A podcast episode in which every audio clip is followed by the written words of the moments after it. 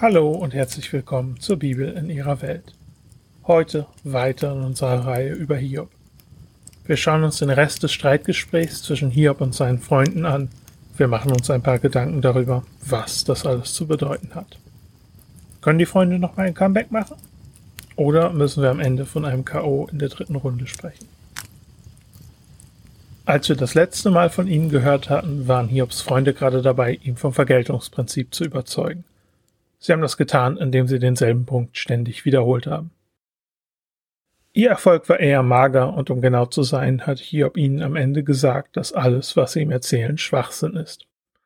Er hat auch kein Interesse mehr mit ihnen zu reden, er redet stattdessen lieber mit Gott selbst. Und er macht sich Hoffnung, dass er von Gott am Ende Recht bekommen wird. Damit schlägt der Gong zur dritten Runde. Heute werden wir uns das Gespräch ein bisschen genauer ansehen. Die Unterhaltung zwischen Hiob und seinen Freunden kommt zum Ende und ich möchte genau hinsehen, damit wir nicht verpassen, was passiert. Es geht los mit der dritten Rede von Eliphas, der einzige Freund, der eine Rede in voller Länge bekommt. Ich weiß, Bildert kommt auch noch zu Wort, aber wir werden sehen, nur sehr kurz und er hat nichts Neues zu sagen. Die Rede von Eliphas ist direkt am Anfang schwierig. Es gibt essentiell zwei Auslegungen, die ich vorstellen werde. Die erste versucht die Verbindung zu Eliphas früheren Reden. In ihnen hat Eliphas jedes Mal betont, dass ein Mensch nicht als gerecht vor Gott dastehen kann. Hier beginnt er, indem er diesen Punkt weiter vertieft. Er betont, dass Gott den Menschen nicht braucht und dass Gott nichts von Hiobs Gerechtigkeit hat. Dementsprechend dient der Gerechte also sowieso nur sich selbst.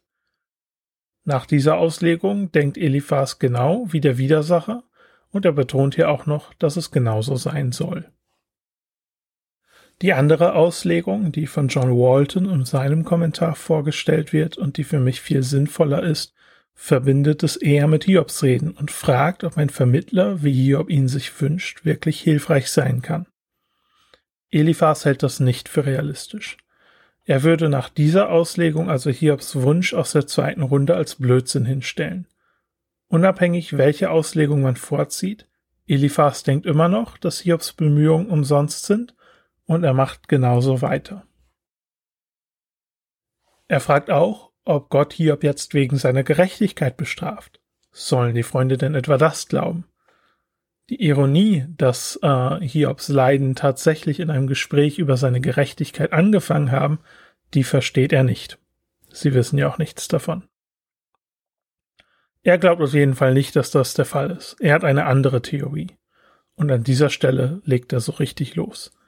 Er liefert die härteste Anklage, die die Freunde im ganzen Buch gegen Hiob vorzuweisen haben. Er sagt, dass Hiob den Armen nicht nur die Hilfe verweigert hat, sondern sich noch an ihnen bereichert. Er hat die Bettler mit leeren Händen fortgeschickt, er hat die Hungrigen nicht gefüttert und die Durstigen nicht versorgt. Hiob hat also nicht nur etwas falsch gemacht, sondern scheinbar alles. Das sind die konkretesten Anschuldigungen, die Hiob bisher gehört hat. Es ist aber auffällig, dass auch Eliphas keine konkreten Beweise liefert. Er sagt zum Beispiel nicht, wer denn die Witwe oder der Verhungernde war, denen Hiob die Hilfe verweigert hat. Die Logik, die wir bis hierher verfolgt haben, bleibt also die gleiche. Hiob, wir sehen, wie sehr du leidest. Und Gott ist gerecht. Du musst all diese Sachen getan haben. Wenn das nicht so wäre, dann müsste Eliphas ja sein Weltbild neu durchdenken. Er hat keine Lust darauf. Bildad und Zofa auch nicht.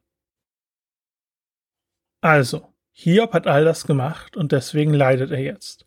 Und jetzt wagt er es auch noch zu behaupten, dass Gott seine Arbeit nicht macht? Das ist die höchste Unverschämtheit, die man sich denken kann. Er ist empört und er fragt Hiob, ob er denn jetzt wirklich diesen Weg der Gottlosen gehen will. Und es ist hier, dass er zu seinem Ratschlag aus der ersten Runde zurückkehrt. Jetzt hör doch endlich auf uns, Hiob. Kehr um zu Gott und mach Frieden mit ihm. Gott wird sich dir dann sicherlich wieder zuwenden. Alles, was du tun musst, Hiob, ist die vielen Vorwürfe annehmen. Sag ja, ich habe all das getan und es tut mir leid. Dann wird alles wieder gut. Hier zeigt sich nochmal deutlich, dass sich über das ganze Gespräch das Vordenken der Freundin nicht verändert hat. Soweit also die letzten Worte von Eliphas. Wie wird Hiob wohl reagieren? Falls deine Antwort ist, Hiob reagiert überhaupt nicht, herzlichen Glückwunsch. Hiob ignoriert Eliphas völlig. Er setzt stattdessen seine Klage gegenüber Gott fort. Er bleibt eher dabei, dass er mit Gott reden will und wünscht sich, dass er Gottes Thron nur finden könnte. Eine Art Sprechstunde bei Gott, das wäre nicht schlecht. Er stellt sich vor, wie das wohl so sein würde, wenn er seinen Fall Gott vorträgt. Er rechnet jetzt scheinbar nicht mehr damit, dass Gott ihn mit seiner Macht schrecken würde. Gott würde ihn frei sprechen lassen. Hiob hält sich für aufrecht und meint, dass er Gott mit seinen Reden und Argumenten schon überzeugen kann. Es ist keine Frage. Es würde mit einem Freispruch für Hiob enden. Während sich bei den Freunden nichts ändert, wird hier bei Hiob eine klare Entwicklung sichtbar. In der ersten Runde hatte er keine Hoffnung, dass Gott ihn anhören wird. Und selbst wenn er ihn hören würde und wenn Hiob recht hätte, wer kann Gott schon überzeugen? In der zweiten Runde spricht er dann von einem Fürsprecher, den er braucht und mit dessen Hilfe er den Freispruch erlangen will. Diesmal gibt es keine Rede von einem Fürsprecher, sondern Hiob redet davon, wie er allein vor den Thron Gottes tritt und Recht bekommt. Der Fürsprecher wird auch in Zukunft nicht mehr erwähnt. Die Freunde scheinen zu nicht viel zu gebrauchen zu sein, aber sie helfen Hiob scheinbar dabei, sich genügend Mut zuzureden, dass er am Ende denkt, er könnte allein Gott überzeugen. Wenn er denn Gott nur finden könnte. Es scheint sich um eine Art Tagtraum gehandelt zu haben, der jetzt zu seinem Ende kommt, mit der Erkenntnis, dass er eigentlich bei Gott gar nicht vorsprechen müsste. Gott weiß doch, dass er unschuldig ist. Damit beendet Hiob seinen Höherflug allerdings auch und er kommt zurück in die Realität. Und die sieht bitter aus. Am Ende spielen seine Tagträume doch keine Rolle. Gott tut, was er will. Gott hat Hiob seine Leiden zugefügt und Hiob ist sich sicher, dass Gott noch mehr davon hat. Deswegen fürchtet sich Hiob vor der Zukunft. Wir sehen hier, wie sehr seine Gedanken hin und her schwanken. Mal ist er hoffnungsvoll, dann verzweifelt. Ich denke aber auch, dass man ihm das in seiner Situation verzeihen kann. Er fragt weiter, warum Gott die Zeiten nicht einhält. Im weisheitlichen Denken damals war es üblich, dass es eine Zeit für alles gibt. Auch eine Zeit für Gericht über die Gottlosen. Wie die Freunde es gesagt haben, die Freude der Gottlosen ist kurz. Aber was Hiob hier sagt, ist, dass Gott sich nicht an diese Zeiten zu halten scheint. Er lässt die Gerichtszeit ausfallen. Von diesem Standpunkt aus vertieft er das Thema der vorherigen Rede. Dort hatte er gesagt, dass Gott die Ungerechten nicht richtet. Er wiederholt diese Gedanken hier, aber er legt noch einen obendrauf. Nicht nur richtet Gott die Ungerechten nicht, sondern er hilft auch den Unterdrückten nicht. Hiob spricht von Betrug, Raub, Mord und allen anderen Verbrechen, die man sich nur denken kann. Er spricht von Hunger, Armut, Obdachlosigkeit und jedem vorstellbaren Elend. Und seine Behauptung ist, Gott kümmert sich nicht. Ich muss an dieser Stelle anmerken, dass diese Kapitel sehr schwer zu übersetzen sind. Deswegen ist sich niemand hundertprozentig sicher, was er gegen Ende dieses Kapitels sagt, aber es scheint mir so, dass er auch am Ende vom Tod vom Gottlosen spricht. Allerdings sterben sie auch, genau wie alle anderen. Wo ist darin die Gerechtigkeit? Erst am Ende seiner Worte wendet Hiob sich endlich an die Freunde. Er forderte sie heraus. Sollen sie ihn widerlegen, wenn sie es können. Bildad macht einen Versuch. Er spricht von der Größe Gottes. Bei einem solchen Gott, welcher Mensch könnte da rein vor ihm sein? Und äh, das war's schon. Die Rede ist sehr kurz, nur fünf Verse. Man könnte meinen, dass den Freunden die Ideen ausgehen. Das ist eine Möglichkeit. Ich denke, es gibt aber eine bessere Alternative. Denn Hiob wendet sich jetzt zum ersten Mal seit langem wieder den Freunden zu und er gibt ihnen etwas mehr Aufmerksamkeit. Interessant ist, dass die Antwort in zwei Teile geteilt ist. Sowohl Kapitel 26 als auch 27 starten mit einer eigenen Einleitung. Ich würde das Kapitel 26 als Antwort an Bildart verstehen und das Kapitel 27 als Antwort an die Freunde generell. Der erste Teil klingt zunächst nach einem Vorwurf. Bildart, du hast doch denjenigen, der keine Kraft hat, unterstützt. Du warst anderen ein so toller Helfer. Warum hilfst du mir nicht? Ich denke aber nicht, dass es das ist, was hier passiert. Immerhin redet Bildad gerade nicht über Menschen, sondern über Gott. Bildards ganze Rede dreht sich um die Größe Gottes. Wenn ich Hiob richtig verstehe, dann wird er hier sarkastisch mit Bildert. Er macht sich über ihn lustig. Was bist du doch für eine tolle Hilfe für Gott, der so kraftlos ist. Und wie genial berätst du ihn, da es ihm an Weisheit fehlt. Die Aussage ist klar. Wenn Gott so groß ist, wie du sagst, Bildert, warum braucht er dann dich als Anwalt? Kann Gott nicht für sich selbst sprechen? Er fragt weiter, wessen Atem von Bildert ausgegangen ist. Selbst die Luft, Bildert, die du aussprichst, kommt von Gott. Gott kann sich also selbst verteidigen. Und Hiob macht dann genau da weiter, wo Bildert aufgehört hat, und er beschreibt die Größe Gottes. Das Totenreich, die Berge, das Meer und jedes Ungeheuer sind in der Hand Gottes. Bildert, meinst du wirklich, dass Gott euch drei Witzfiguren braucht, um ihn zu verteidigen? Ich habe also nicht den Eindruck, dass den Freunden die Ideen ausgehen. Tatsächlich haben sie seit der ersten Rede nicht wirklich neue Ideen reingebracht. Und sie hatten vorher auch kein Problem, sich ständig zu wiederholen. Es wirkt auf mich eher so, als würde Hiob Bildert hier unterbrechen. Seine Bitten an die Freunde, dass sie doch endlich still sein sollen, haben nichts gebracht. Jetzt nimmt Hiob das Heft in die Hand und bringt sie ein für allemal zum Schweigen. Dafür wendet er sich dann an die Freunde als Gruppe und sagt ihnen, was er von ihren Ideen hält. Er beginnt dieses Kapitel mit einem Schwur. Seine Worte sind in etwa So wahr Gott lebt, der mir mein Recht entzogen und meine Seele verbittert hat. Es ist interessant, dass er bei seinem Gottesbild noch immer bei Gott schwört. Es ist aber auch nicht so, als gäbe es eine offensichtliche bessere Adresse, bei der man schwören könnte. Es wird auf jeden Fall deutlich, dass es ihm sehr ernst ist. Er schwört, dass er, solange er lebt, keine Lügen über seine Lippen kommen lassen wird. Mit den Lügen ist sicherlich der Ratschlag der Freunde gemeint. Hiob wird ihnen niemals recht geben. Sie haben ihm versprochen, dass alles gut wird, wenn er nur sagt, was er sagen soll, dass Gott richtig gehandelt hat und dass er, Hiob, diese Strafen verdient hat. Das kommt für Hiob aber nicht in Frage. Seine Unschuld gibt er nicht auf. Nach dem Schwur macht er mit einem Fluch weiter. Seinem Feind soll es so ergehen, wie es den Gottlosen ergeht. All die Strafen, von denen die Freunde die ganze Zeit gesprochen haben, sollen denjenigen treffen, der sich Hiob jetzt noch in den Weg stellt. Hiob will mit Gott sprechen und von seinen Freunden will er nichts mehr hören.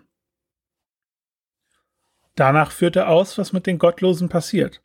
Dieser Punkt ist etwas verwirrend. Er hatte sich ja vorher gegen das Vergeltungsprinzip gestellt. Jetzt scheint er es zu befürworten.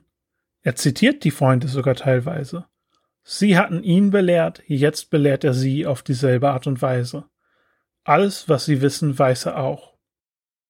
Im Kontext dieses Fluches, mit dem er seine Feinde belegt hat, klingt das aber sehr wie eine Drohung.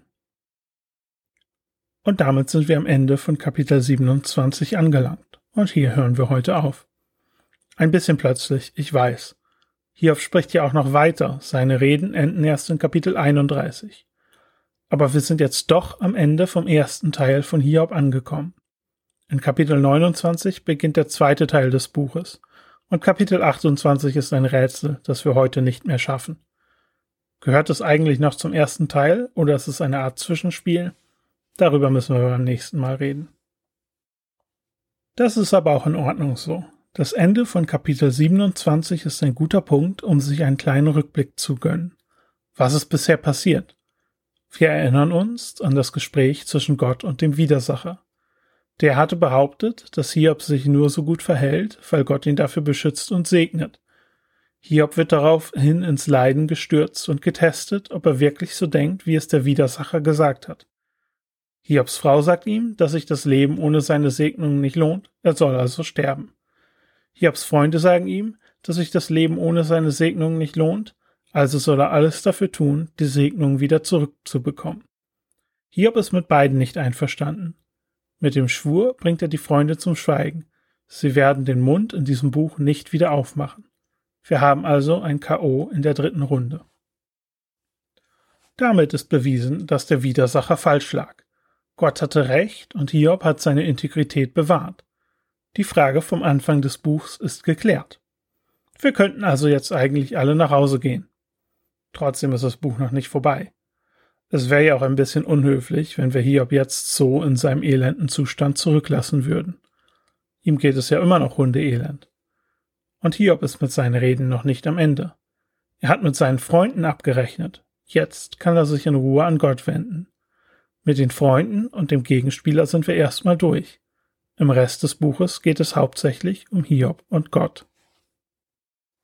Bevor wir zum Ende kommen, ein paar Worte zu den Freunden. Wir verabschieden uns sozusagen von ihnen. Sie werden noch erwähnt, aber zu Wort kommen sie nicht mehr. Ich möchte ein bisschen einen Stab für sie brechen. Sie kommen in dem Buch nicht gut weg. Sie stehen am Ende als Idioten da und sie sind auch Idioten. Aber sind sie einfach nur Idioten?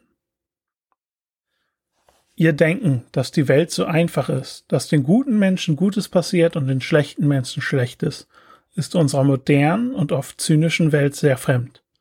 Vielleicht wird mir der eine oder andere widersprechen und die Idee vom Karma erwähnen. Karma ist ähnlich, aber doch anders. Die indischen Religionen rechnen mit einer Wiedergeburt und darauf, dass sich die Taten, gutes und schlechtes Karma, auf das nächste Leben auswirken. Es wird nicht damit gerechnet, dass es unbedingt einen Ausgleich in diesem Leben geben wird. Was das Vergeltungsprinzip von damals angeht, da fehlt uns heute wirklich der Vergleich. Wie sollen wir jetzt also über die Freunde denken? Waren sie wirklich einfach nur Idioten? Sie wirken wie eine zweidimensionale Karikatur, nicht wie echte Menschen. Was fangen wir mit ihnen an? Wer die Folge 2.1 gehört hat, der weiß vermutlich schon, worauf ich hinaus will. Das Vergeltungsprinzip war in der Antike weit verbreitet. Die Nationen um Israel herum haben alle so gedacht. Sie hatten auch kein Gesetz von ihren Göttern, das als unabhängiger Maßstab hätte dienen können. Auch in der Bibel findet sich die Idee vom Vergeltungsprinzip immer wieder. Die Psalmen und Sprüche sind voll davon. Die Jünger Jesu sehen an einer Stelle jemanden, der blind geboren wurde. Ihre Frage ist sofort, wer hat gesündigt, der Blinde selbst oder seine Eltern, dass er blind geboren wurde? Jesus Antwort ist weder das eine noch das andere. Das Vergeltungsprinzip wird aber auch im Neuen Testament wieder bestätigt. Paulus schreibt den Galatern, was ein Mensch sät, das wird er ernten. Wir sehen also, wie weit verbreitet dieses Denken in der Antike war. Bücher wie Hiob schwimmen hier gegen den Strom. Das Denken der Freunde war typisch. Es wird natürlich ziemlich auf die Spitze getrieben, aber es war damals nicht ganz so unrealistisch, wie man heute meinen könnte. Und damit soll es auch erstmal gut sein. Beim nächsten Mal geht es weiter. Wir zerbrechen uns über Kapitel 28 den Kopf. Es ist schwierig zu wissen, was man damit anfangen soll. Und wir schauen uns den Rest von Hiobs Reden an. Ich möchte mich an dieser Stelle noch bedanken für den tollen Start, den der Podcast hatte und all das positive Feedback, das schon zurückkam. Und das konstruktive Feedback auch. Inzwischen ist der Podcast nicht nur auf Spotify und YouTube, sondern auch auf Google und auf Apple Podcasts zu finden.